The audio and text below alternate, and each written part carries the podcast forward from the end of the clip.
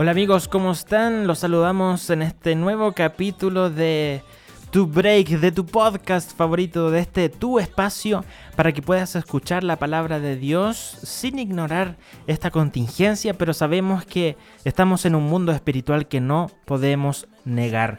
Eh, papá, ¿cómo estáis? Muy bien, aquí estamos, como siempre. Estamos listos y dispuestos. Así es.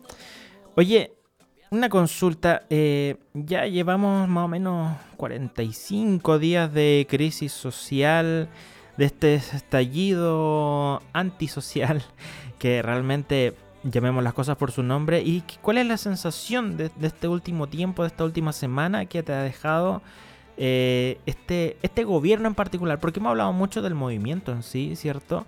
Pero no hemos analizado un poco... Eh, algo importante, un actor fundamental, que claro, como no ha tenido ningún protagonismo, lo hemos dejado un poco de lado, ¿cierto? Pero, ¿qué pasa con esa autoridad que viene de Dios y que Dios permite, ¿cierto?, que tengamos a este presidente. ¿Qué sensación te deja a ti, papá?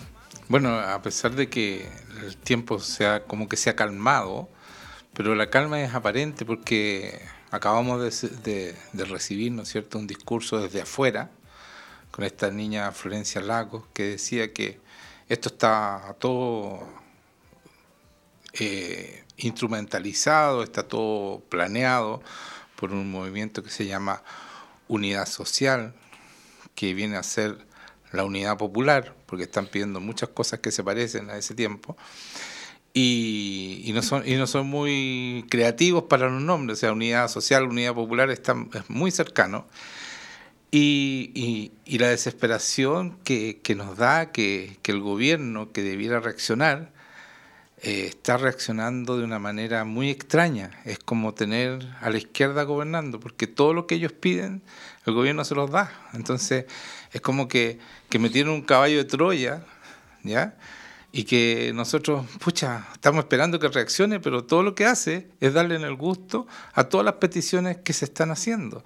Entonces, eh, para nosotros, bueno, ya no es una sorpresa porque hace rato que está reaccionando así, desde que empezó a gobernar empezó a poner las leyes en contra de la familia, todo lo que prometió lo empezó a hacer en contra y, hoy día no, no, sabemos qué hacer, pues porque el que nos debiera defender está ahí, está ahí no, no haciendo nada. Eh, desaparece en unos días, después sale a dar una aspirina, voy a darle 100 lucas a los pobres, después aparece con... Son puras aspirinas pero no hay nada real, no hay nada así que uno diga, pucha, está defendiendo su puesto, está defendiendo la democracia, está defendiendo los valores que nosotros podemos mantener la, la democracia. Eso es. Esa es mi, opinión en este momento. Estoy muy así como, ¿qué está pasando? Eh, eh, sería mejor, mira lo que voy a decir, ¿ah? a lo mejor es terrible, pero hubiera sido mejor que la izquierda estuviera gobernando y ya sabríamos contra quién ir. Pero es como que tenemos estamos amarrados porque el gobierno no hace nada, entonces la derecha está como dividida, unos para allá, unos que apoyan al gobierno, otros que no. Eh, entonces nos tienen inmovilizados. Y, es, complicado lo que está pasando, es muy complicado. Mm. Tan inmovilizado como... O sea, yo encuentro que todos estos acontecimientos, y llamémoslos así, porque empezó todo con un movimiento de desobediencia que luego escaló rápidamente a actos terroristas, que, que vemos en el metro, la esquema de los metros, todo esto organizado. Eh, todo esto es como, fue como un asalto a nivel nacional, ¿cierto? Es como cuando alguien entra a tu casa con una pistola y te bota las mesas, te, te, violenta de tal manera que te deja inmovilizado, solo cediendo ante las peticiones del violentista, ¿cierto? Para, para evitar más violencia en tu casa o para evitar incluso la protección propia, hablando en el caso más egoísta, ¿cierto?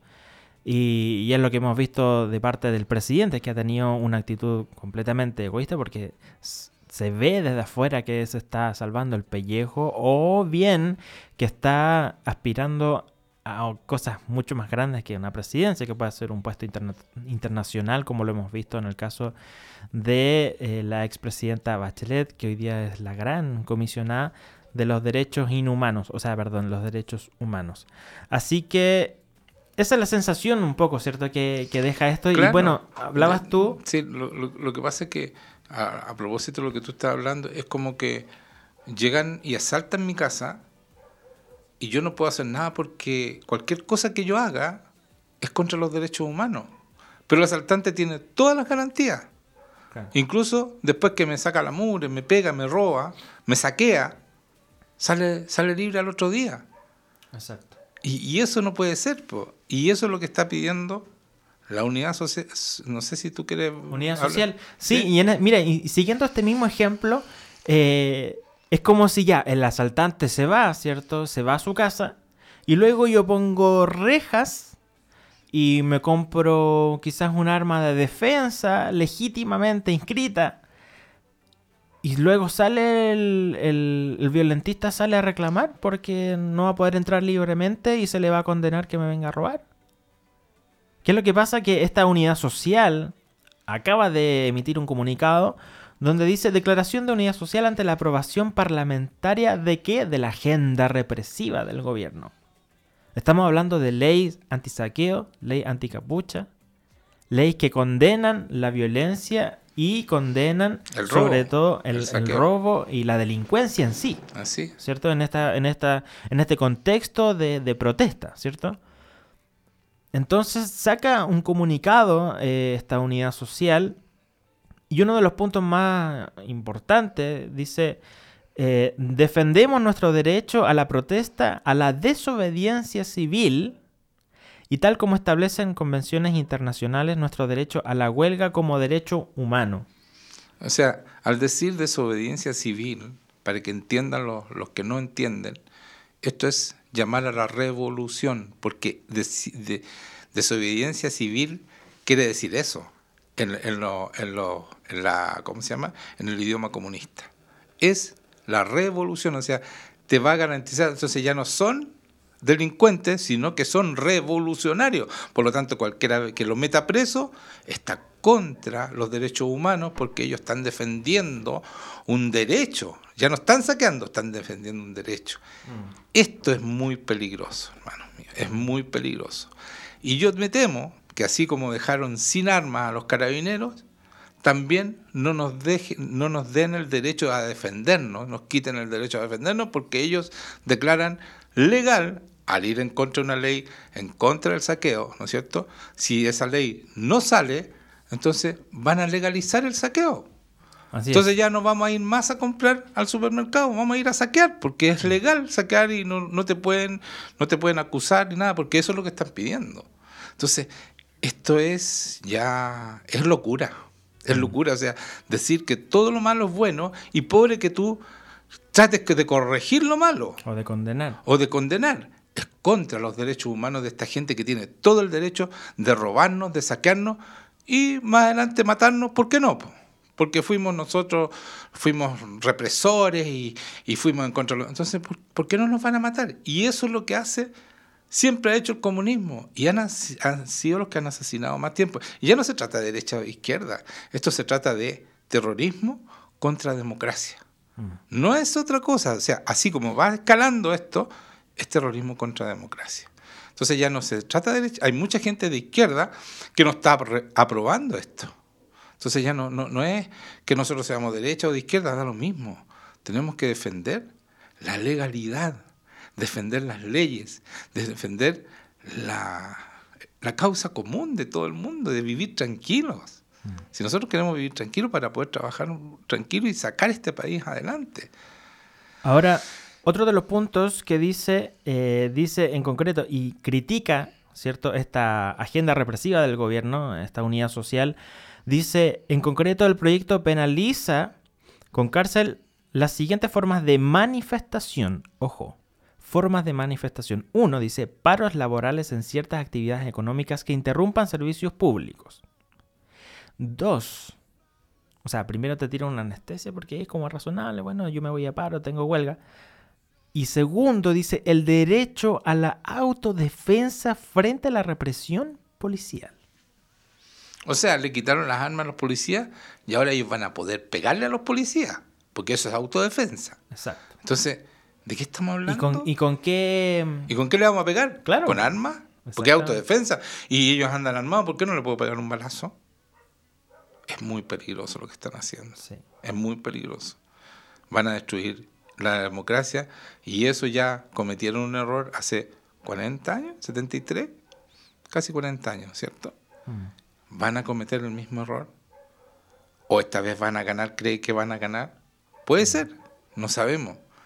Pero que es un tremendo error y un tremendo riesgo que están corriendo, eso es así. Sí.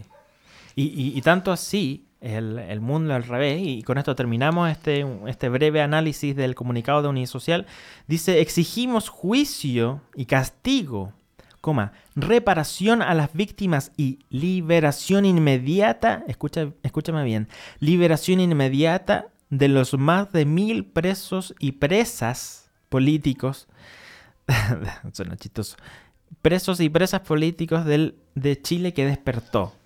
O sea que los que saquearon, los que quemaron el metro. Los que golpearon carabineros. Los que quemaron, porque no solo saquearon, sino que quemaron, son presos políticos. Y la mayoría, un setenta y tantos por ciento de los presos, eran delincuentes que tenían un gran prontuario los que quedaron presos, porque los que no tenían prontuario, los que no tenían antecedentes, la mayoría los dejaron sueltos al otro día. Así que ellos quieren que le suelten a los, a los delincuentes. O sea, saltémoslo la ley, cambiemos la ley, o sea que esta sea un caos. Esta es la anarquía misma. Eso se llama anarquía. Y no es otro nombre. ¿A dónde quieren llegar con esto? A dominarnos por la fuerza van a tener que correr, están corriendo un gran riesgo. Mm. Un gran riesgo. Sí. Ahora, ya, hemos analizado un poco el contexto en el cual nos estamos desenvolviendo. Bueno, este comunicado fue ahora, fue hoy día, y llaman a movilización para el día viernes. Así que si no estás escuchando hoy día, puedes tomar tus precauciones para el día viernes porque se reanuda eh, estas movilizaciones y bueno, la próxima semana ya han, anunciado una serie de actos, viene el movimiento mapuche y todo eso, así que Dios nos ha dado un poco de, visión de, lo que está pasando y, si tienes la oportunidad de resguardarte y de resguardar a tu familia o tener por lo menos una precaución de estar atento, eh, te invitamos a que lo hagas. Ahora, eh, papá, yo creo que necesitamos... Oye, viene mañana. Mañana, mañana viernes. Estamos jueves, mañana. Sí. Mañana viernes hay marcha, por lo menos en Plaza Italia, Plaza Baquedano. Y eh, sabemos que cuando Unidad Social como convoca esto, por lo menos hoy, hoy en día tiene la facultad de, convocar la violencia a, lo largo de todo el país. Y, bueno, no sé si ustedes saben, están tratando de cambiarle el nombre de Baquedano a Plaza de la Dignidad. Mm. Y ya un ministro, por eso que nosotros estamos como descolocados, el ministro ya salió, a pesar de que todas las encuestas que han hecho han salido en contra de cambiarle el nombre a Dignidad, salió un ministro a decir que podría ser que le cambiaran a Dignidad porque las cosas históricas son así. Yo le pondría, de verdad, si quieren cambiarle el nombre, la Plaza de la Vergüenza porque lo que pasó en esa plaza, lo que ha pasado y lo que ha salido, los saqueos y todo lo que ha, que ha pasado desde ahí, y cómo está ese metro destruido y quemado, eso es una vergüenza, porque es nuestro propio país el que estamos destruyendo, algo que nos costó a todos nosotros. A no ser que esa gente sea extranjero y nos estén invadiendo y no nos hayamos dado cuenta, porque Destruir tu propio país es como autosuicidarse, o sea, suicidio, económico, absolutamente. Y por eso han, habido tantos despidos y quieren seguir con esto, quieren seguir parando el país. Si ya, ya la, la, economía se fue al suelo y los que están sufriendo son esos mismos que salen a que son trabajadores, ¿no es cierto? Y que, y que les venden la pomada que después van a tener mucho más.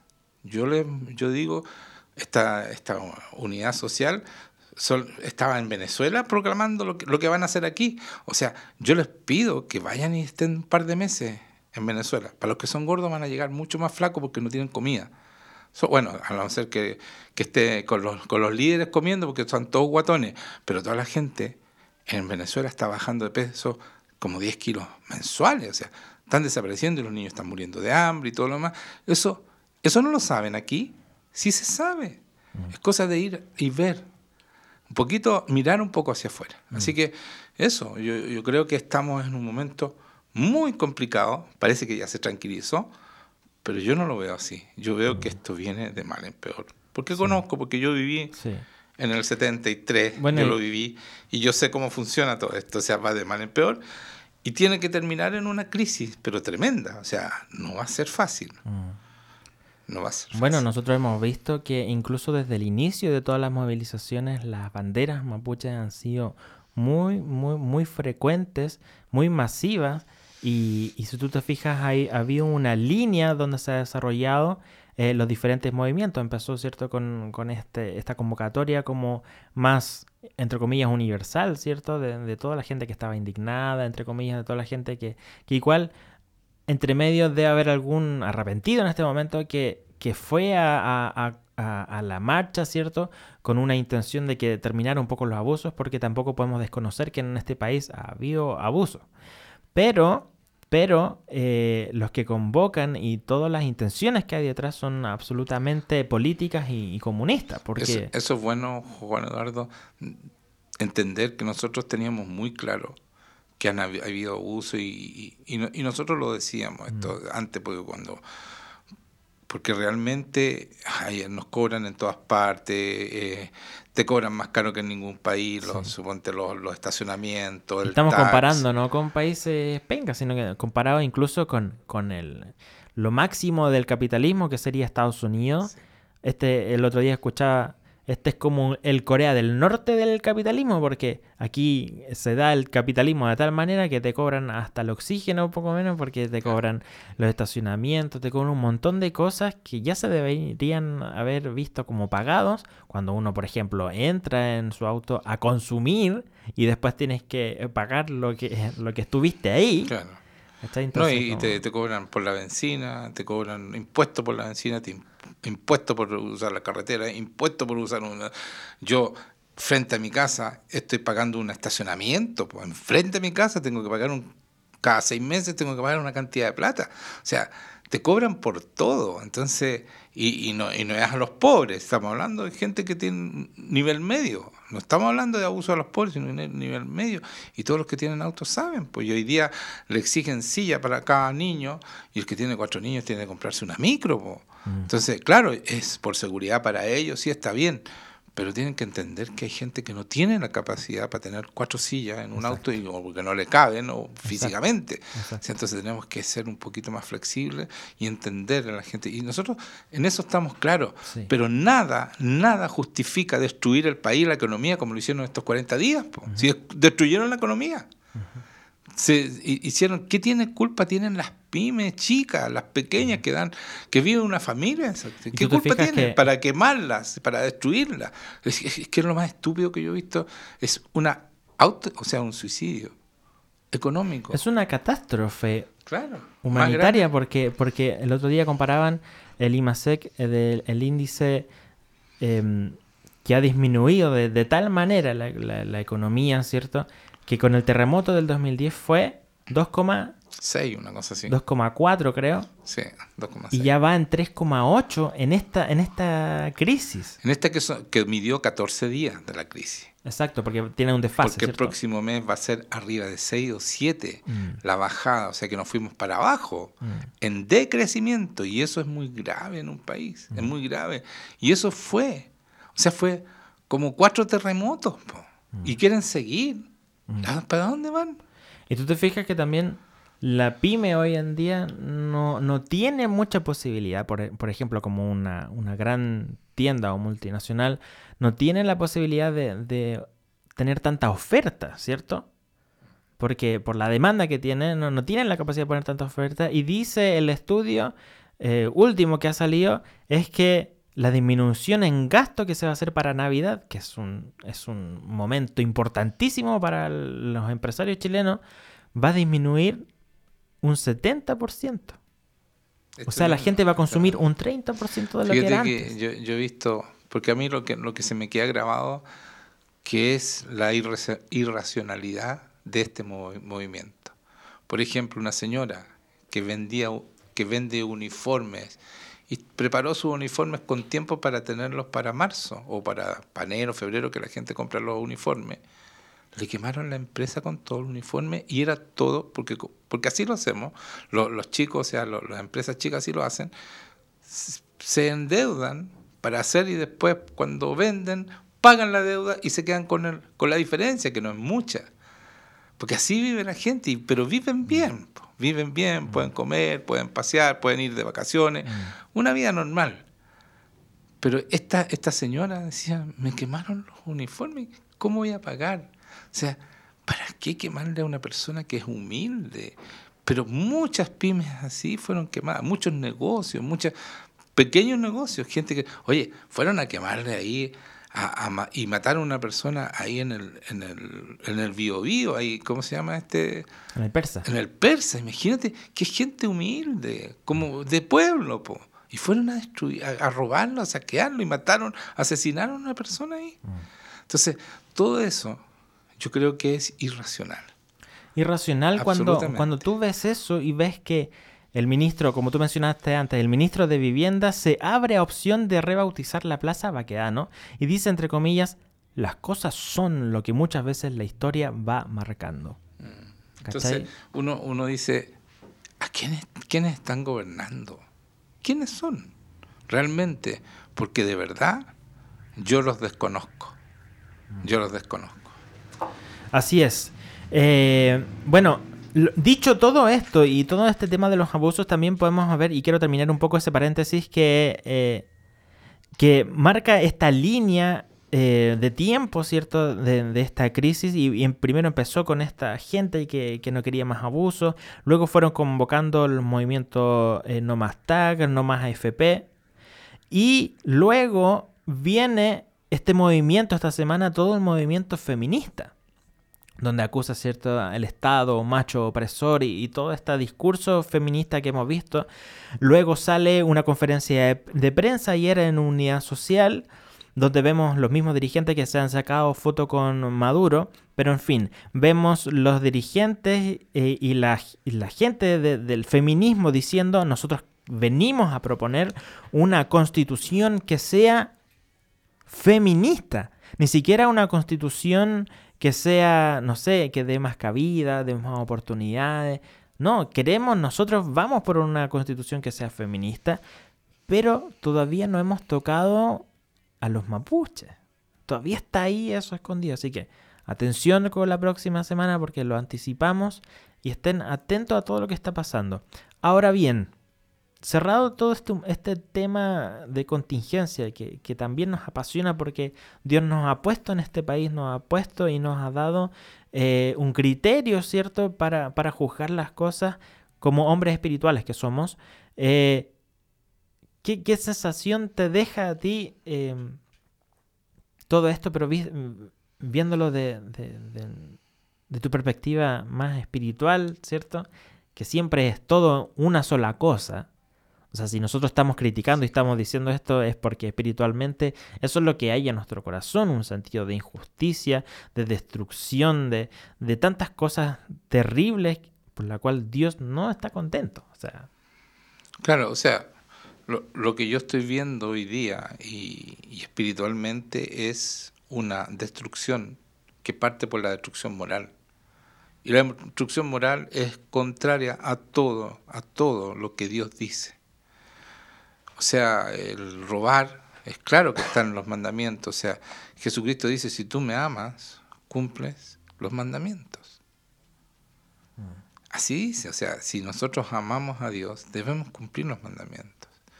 Entonces, todo lo que hemos hablado recién y todo lo que se están poniendo en las leyes, en las leyes sexuales, el aborto, el aborto que quieren ahora el aborto libre, porque ya sacaron el aborto en tres causales, en sexualizar a los niños, todas esas leyes que están siendo ya operadas y que nosotros tratamos de que no, no se pusieran, ¿no es cierto? Y algunas fueron frenadas gracias al movimiento que tenemos como evangélicos nosotros. Eh, todo eso está en contra de Dios. Y, y, yo creo que hay muchos cristianos que se dicen cristianos, pero que, que, que empatizan con la destrucción, empatizan con salir a, romper también. No, ellos dicen, nosotros salimos a bailar y todo eso, pero no se dan cuenta que son cómplices pasivos de la destrucción que se hizo en 40 días.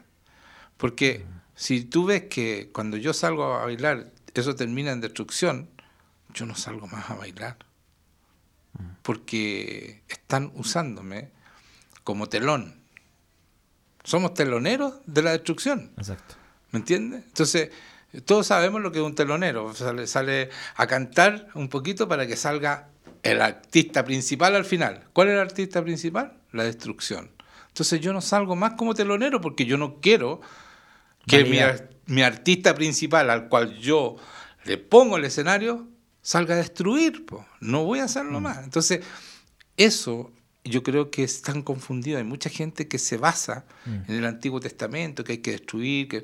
pero Jesucristo... Por ejemplo, déjame darte un ejemplo. Dice aquí en Ezequiel 16:49, y que lo han usado muchísimo los cristianos, dice, el pecado de tu hermana Sodoma fue el orgullo, la ociosidad y el exceso de comida, mientras los pobres y necesitados sufrían afuera de sus puertas sin que ella les prestara atención. Y viene todo una doctrina y una lógica del del que eh, el que siembra cosecha, ¿cierto? Eh, del ojo por ojo, diente por diente, porque si estos han, han sembrado el, saqueo, estas multinacionales, estos empresarios monstruosos, ¿cierto? Han sembrado el, el, saqueo, han sembrado el robo en la sociedad. Bueno, hoy día ellos están teniendo lo que merecen y por eso muchos cristianos, ¿cierto? Validan, incluso con versículos bíblicos, todo este movimiento violento y destructivo, pero no solo para los empresarios multimillonarios, sino que la mayoría es de la gente forzada. Así es, la mayoría que está siendo afectada. Yo, yo les quiero decir una cosa que, que yo creo que la gente no se da cuenta, que estos revolucionarios sí saben, que al único que afectan es a la gente que más modesta porque los que son multimillonarios y ese, ese 2%, ese 5% que tiene toda la plata y todo, pesca su plata y se va. Ya se fue, ya salieron las platas esas. Los van a hacer más pobres, les van a exigir más impuestos. ¿A quién le van a exigir impuestos si ya pescaron los dólares y por eso subieron los dólares a 800 y tanto? Están todos los que tienen plata diciendo, saquen mi plata, compren dólares y vámonos. Saque, tira la plata para afuera. Eso están haciendo. Vayan y vean lo que está pasando con, con, la, con las acciones. Se están vendiendo para ponerlas en, dólares y sacarlas del país. Mm. Entonces, ¿a quién van a empobrecer este país? Mm. Lo están empobreciendo así, pero a pasos agigantados. Y no vamos a tener de dónde darle eh, la plata que están ofreciendo para los, para, para los por los abuelitos, ¿no es cierto? La plata que están ofreciendo para levantar el, salario mínimo, 500 lucas. O sea, ¿de dónde? Si están saliendo todas las platas, los que producen plata a los que les sacaban impuestos y las otras que pagan impuestos, que son las pymes, están destruyéndolas todas. Entonces, que producen empleos. Sí, ¿de dónde van a sacar los impuestos? Sepa Moya se llama la historia. Oye, y lo otro, papá, es que uno es esto, ¿cierto? Que se basa mucha gente se basa en el Antiguo Testamento para defender este movimiento violento. Y lo segundo es lo que tú mencionaste antes también es sobre la decadencia moral. O sea, hemos visto muchos ejemplos en... Todo parte por ahí. hemos visto muchos ejemplos en, en la gente de la tele o cantantes que están reclamando porque sus papás están teniendo que trabajar o sus papás tienen que esperar. Ah, el otro día decía Mon Laferte, esta cantante, decía, ocho meses, casi con la voz quebrada, tuvo que esperar mi mamá para hacerse una mamografía porque, mamografía porque ella está en el sistema público, ganando millones de dólares. Yo hice un tweet sobre eso y decía, bueno, ¿idea mía o, esta persona es la hija del año? Porque ¿cómo estáis ganando millones de dólares y no eres capaz, por último, de ayudar a tu mamá? Y no de estar reclamándole al papá Estado que se haga cargo de tu mamá, porque al final eso es lo que quieren, un papá Estado que se haga cargo de las responsabilidades que muchas veces son de ellos. Entonces, este también es parte de la decadencia moral. El otro día también Martín Cárcamo reclamaba que su papá a los 72 años, me parece que tenía, tenía que trabajar y tenía una pensión de 200 mil pesos.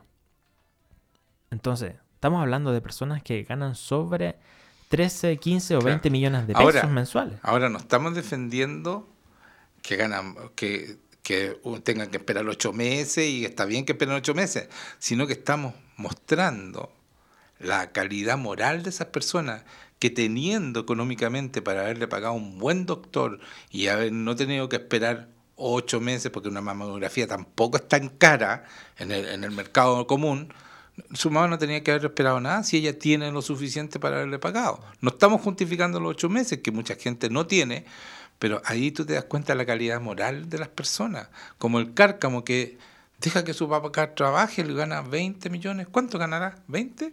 Y, con un millón que le tira a sus papás, sus papás serían felices, no tendrían que trabajar ni nada más. O sea, es que eso es, eso, eso es así. La Biblia dice que nosotros tenemos que hacernos cargo de los padres, de, de, los, de los, necesitados. De... Entonces, ¿de qué, ¿de qué están hablando? ¿De qué están hablando? Y dicen la desigualdad, sí, solucionen ese problema y todo se lo tiran al gobierno. Y ellos cuando tienen la posibilidad de sacarse un poco del bolsillo para sus propios padres, si no estamos hablando... Yo, yo decía cuando, cuando liberaron el, Voy a cambiarme de tema, sí, ¿ah? eh. profundamente cuando liberaron el o llegaron a este acuerdo y que todos pedían aborto libre, porque las que estaban pidiendo que, ganaron, porque es un paso para el aborto libre, como ha pasado en España y en varios otros países. Cuando yo, yo digo, cuando una mamá es capaz de decidir sobre la vida o muerte de un hijo, porque es un hijo el que está en el vientre, ya la sociedad no tiene más de dónde aferrarse. Ya todo, todo lo que venga después de eso es legal, porque si matáis a un hijo y no te pasa nada, saquear, no, pues, pues, dejen que saquen, robar, da lo mismo. Si eres capaz de matar a un hijo y yo, cuando una sociedad permite eso, ya no hay valores que valgan. Se fueron los valores al suelo. Y eso es lo que estamos viviendo hoy día en Chile. Y por eso que es mucho más que un terremoto. O sea, viene vienen cosas que no van a ser fáciles para enfrentar. Y tanto así, como tú dices, cuando empezó el aborto, nosotros salimos a marchar. Así es. Porque ellos sí que no tienen voz y ellos hoy día no pueden gritar y decir, y la culpa no era mía, ni dónde estaba, ni cómo vestía. Y que es el mismo discurso que usan las feministas, ¿cierto? Para defenderse de, de la culpabilidad de, qué sé yo, de las violaciones. Pero están aplicando esto mismo en contra de esos niños, todas marchando con un pañuelo verde que promulga, que promociona el aborto, y el niño que está en el vientre no tiene la culpa ni dónde estaba, ni cómo vestía, ¿cierto? Como dice este, esto que se ha hecho tan trendy. Fíjate que yo escuchaba a una persona en, en, Estados Unidos que ustedes saben que hay todavía aborto libre, a pesar de que se ha ido restringiendo este, este aborto libre, decía que el lugar más peligroso para un ser humano es en el vientre de la madre. Mueren más personas en el vientre de las madres que en cualquier otra cosa. En que, en la revolución, que, que en, en las enfermedades, cualquier... Muere mucho más gente, o sea, seres humanos en el vientre de la madre. Por eso es que dicen esto de que es más el lugar más peligroso para un ser humano es en el vientre de su madre. Ahora, qué tremendo. Un común denominador de todas estas cosas que hemos mencionado ahora última, tanto de hacerse cargo de los padres, eh, tanto del aborto o también de, de dejar que el Estado enseñe a nuestros hijos, quitándonos la patria potestad y muchas veces el, el derecho preferente que nosotros tenemos para educar a nuestros hijos. El común denominador es que nosotros delegamos y siempre queremos delegar responsabilidad. Y eso no es lo que dice la palabra. Por ejemplo, 1 Timoteo 5:4 dice, pero si alguna viuda tiene hijos o nietos, que aprendan estos primeros a mostrar piedad para con su propia familia y recompensar a sus padres, porque esto es agradable delante de Dios dice salga a marchar para que César, en ese tiempo, ¿cierto?, le dé de comer a su padre porque ha trabajado para el Estado y ha pagado los impuestos. No dice eso. Dice que nosotros agrademos a Dios y dice que nosotros primero tenemos que aprender a mostrar piedad para con nuestra propia familia. Entonces, eh, hay, hay, como un común denominador también con los hijos. Nosotros tenemos que hacernos cargo tanto eh, de un embarazo como de la educación preferentemente de, nosotros como padres, sobre todo en los temas que están eh, circulando hoy día, que están legislando hoy día, que son sobre la educación sexual. Entonces siempre hay un común denominador que me llama mucho la atención, que siempre queremos delegar y esta responsabilidad. Y si tú te fijas en, en las doctrinas de, de muchas iglesias, siempre también queremos delegar responsabilidades para justificar nuestro pecado. No, es que es que tú no, tú no vives con, mi señora pastora, así que tú no, no, no tenés mucha autoridad para exhortarme. O tú no estuviste ahí, no viviste lo que yo viví. Estos son discursos que los pastores comúnmente escuchan. Pero es por esto mismo, porque nosotros estamos acostumbrados a permanecer con una mentalidad de Adán, delegar responsabilidad. No, la, la mujer que tú me diste. Siempre.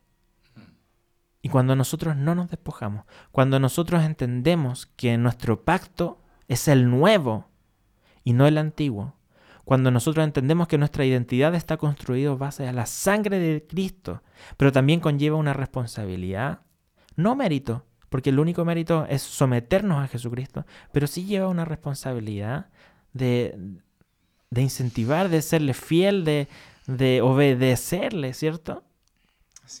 Y algo que produce el Espíritu Santo en nosotros. No es, que, no es que nos vayamos a ganar la salvación, sino que el Espíritu Santo hace esta obra en nosotros. Entonces, yo creo que tenemos que incentivar y tenemos que aclarar, tenemos que estudiar la palabra y entender cuál es el pacto que nos corresponde. Claro, el, nuevo pacto dice la palabra que es un mucho mejor pacto.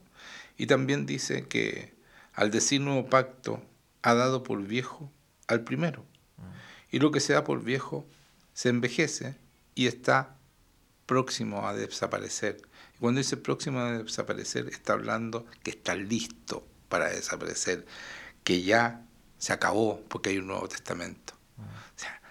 entonces el, el, Antiguo Testamento es, es, la historia que nos hace entender el Nuevo Testamento, pero no tenemos que mezclarlo, no podemos hacer un poquito de acá, un poquito de allá, porque el Nuevo Testamento es un mucho mejor testamento, así dice la palabra. Dice, Dice, pero ahora tanto mejor ministerio es el suyo, cuanto es mediador de un mejor pacto establecido sobre mejores promesas. O sea, todo lo que nosotros vivimos hoy día como evangélicos, como al vivir el evangelio, no estoy hablando del evangélico el, que está desprestigiado, no, sino que el que realmente vive el evangélico, el que realmente entiende que vivir el evangelio es negarse a sí mismo, tomar la cruz y seguir a Cristo para que el Espíritu Santo forme a Cristo dentro de ti y puedas mostrar la gloria del Hijo de Dios en tu actuar, donde quiera que estés.